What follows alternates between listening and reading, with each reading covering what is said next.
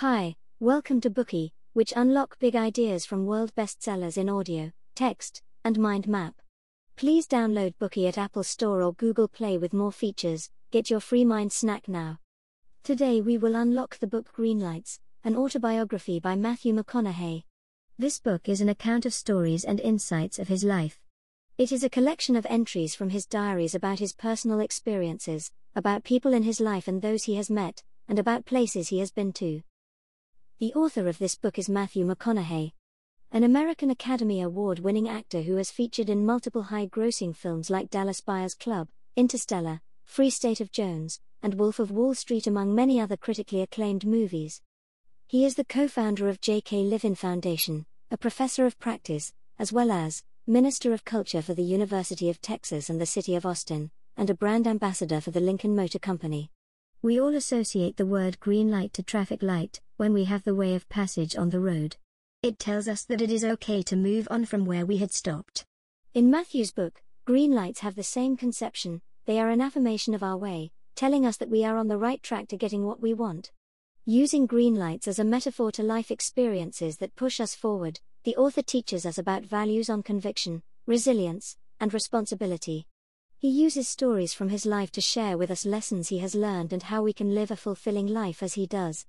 There have been many positive reviews about this book. The Guardian classified the book as one of the best books of the year.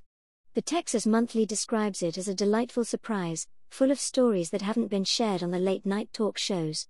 USA Today reviewed the book by saying McConaughey's own story is arguably more interesting than any character he has embodies on the silver screen. To uncover the major points of this book, we will divide it into three parts. Part 1 Matthew's Early Years. Part 2 Catching Green Lights in a World Full of Red Lights. Part 3 Living a Fulfilling Life.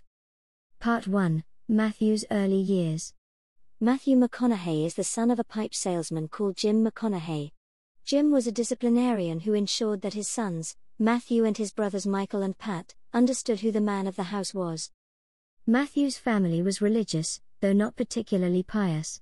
His parents taught him and his brothers not to hate.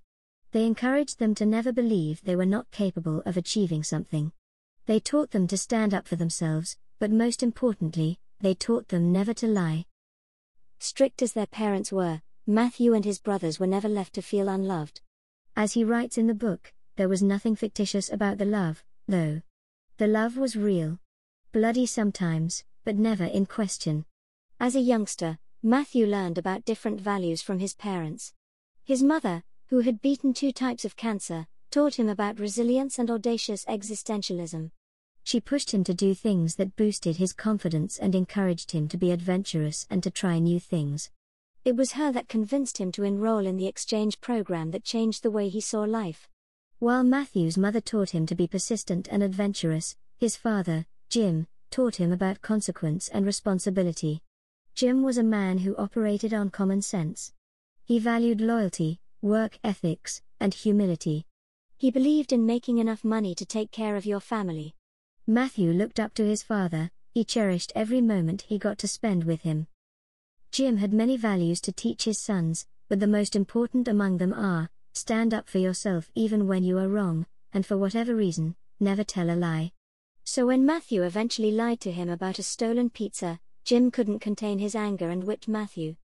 Matthew once stole a pizza from a pizza place. His father was informed, and when Matthew came home that day, he asked him about the pizza. Matthew denied knowing anything about it. Jim asked again, giving him the opportunity to come clean. Again, Matthew lied and Jim struck him out of anger. It was never about the pizza, Jim had stolen many pizzas before. This was about Matthew lying to him. In the book, Matthew wrote, I lied to him, and it broke his heart. When Matthew was done with high school, he wasn't sure about what he wanted to do next. So his mother, noticing how much he enjoyed traveling, asked if he would be interested in being an exchange student for one year. It sounded so adventurous that Matthew decided that was what he was going to do. That was the decision that led to him to have experiences that changed the way he saw and approached life. There were two countries available when Matthew inquired for the exchange program at the local Rotary Club Sweden and Australia. Taken by the idea of the beaches, surfing, and the fact that it was an English speaking country, Matthew picked Australia. There, he was to live with the Dooley family. The Dooley family comprised of Norval, the husband, Marjorie, the wife, Michael, the son, and Meredith, his girlfriend. They were a family who, to the disappointment of Matthew, did not live in, like he had been convinced before, the outskirt of Sydney, but in a small town, three hour drive away from Sydney, with a population of just over 300 people, they were a strict family, even a crazy one in some senses. While Matthew's mother taught him what resilience meant, the Dooleys taught Matthew how to be resilient, not in a conventional way, but in a way that he had to endure all their antics and controlling. First, they tried to dictate how Matthew should speak even when he didn't use profanities, and then they tried to force him to kiss Meredith at a family gathering. Matthew was able to endure all that until Norval and Marjorie tried to force him to refer to them as Mom and Pop. Despite their insistence, Matthew declined. His parents had taught him to be true to himself, and he was not comfortable with calling other guardians Mom and Pop, especially while his parents were still alive. Relating to the ordeal in his book, Matthew wrote Alone in this foreign country, on my own in this uncomfortable world, I took responsibility for who I was and what I believed in. The Dooleys had appeared to be nice and loving people, when in fact they were manipulative and controlling. But this adversity successfully cultivated resistance within Matthew. While Matthew's stay with the Dooleys was a torturous experience, it became one of the most important sacrifices of his life. Before Australia, Matthew barely had any reflection about his life, but staying with the Dooleys pushed him to look deeper within himself to reflect on what was happening around him. The six months he spent with the Dooleys made him appreciate his life back in Texas. There, he had no curfew, he had freedom, he had straight A's, and he had a family he could count on. But in Australia, he had little freedom, he had a curfew, he lived with an awful family, and he was alone without any family member to confide in. This experience helped Matthew to be self reliant, it helped him build self confidence, and it taught him not to have high expectations. That one year in Australia changed Matthew from the naive youngster he was in Texas, barely having any responsibilities, to someone who could stand for himself and deal with his personal problems. Living in Australia taught him how to deal with the inevitable, and how to get relative to the circumstance he couldn't change. Matthew sums it up best in these following words It was a year that shaped who I am today. See, Despite his ordeal with the Dooleys, Matthew could not return home because he had given his words to the local Rotary Club back in Texas. This meant that his stay in Australia was inevitable. He needed to find a way to change his circumstances, he needed to catch a green light that will make the rest of his stay a bit more enjoyable. So he hatched a plan.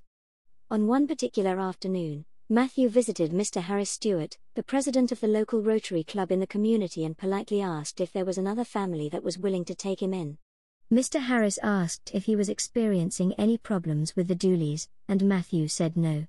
That he just wanted to experience what it would be like to live with another family. This was actually the second time Matthew had made the effort to make his stay in Australia to be a bit more comfortable.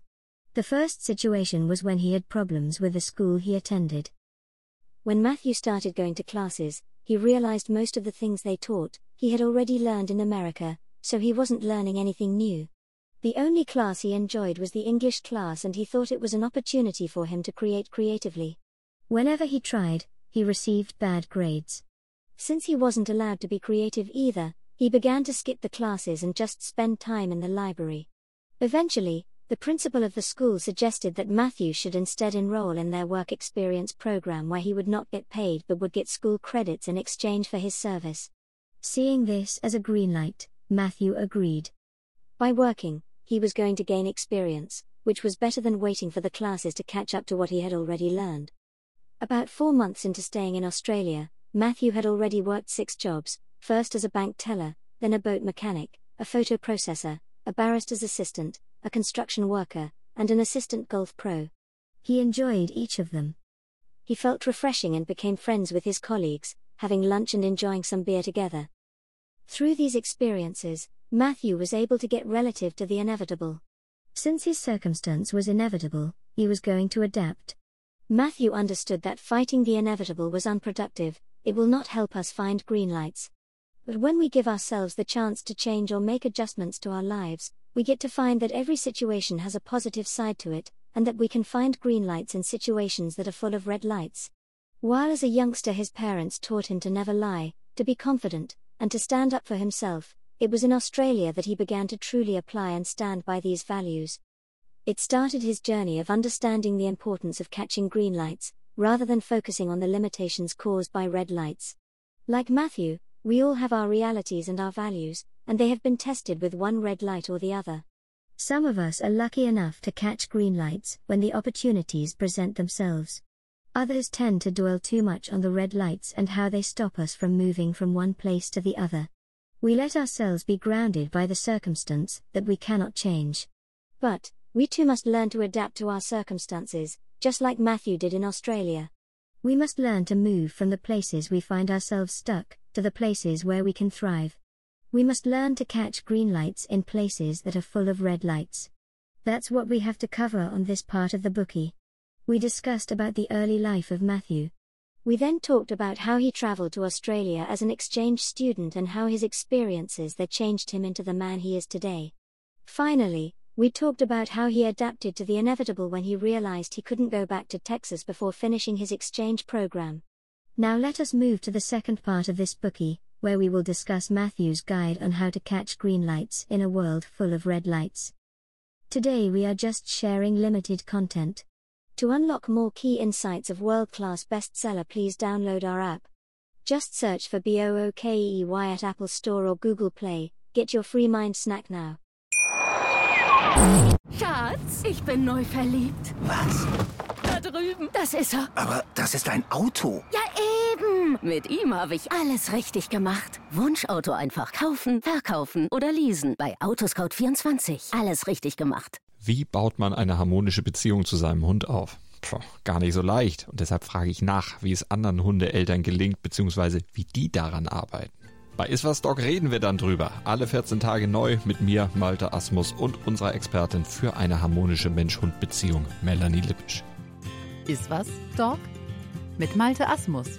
Überall, wo es Podcasts gibt.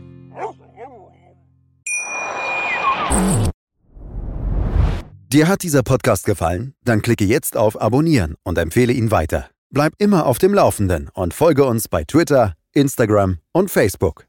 Mehr Podcasts findest du auf meinpodcast.de. Schatz, ich bin neu verliebt. Was? Da drüben. Das ist er. Aber das ist ein Auto. Ja, eben. Mit ihm habe ich alles richtig gemacht. Wunschauto einfach kaufen, verkaufen oder leasen. Bei Autoscout24. Alles richtig gemacht.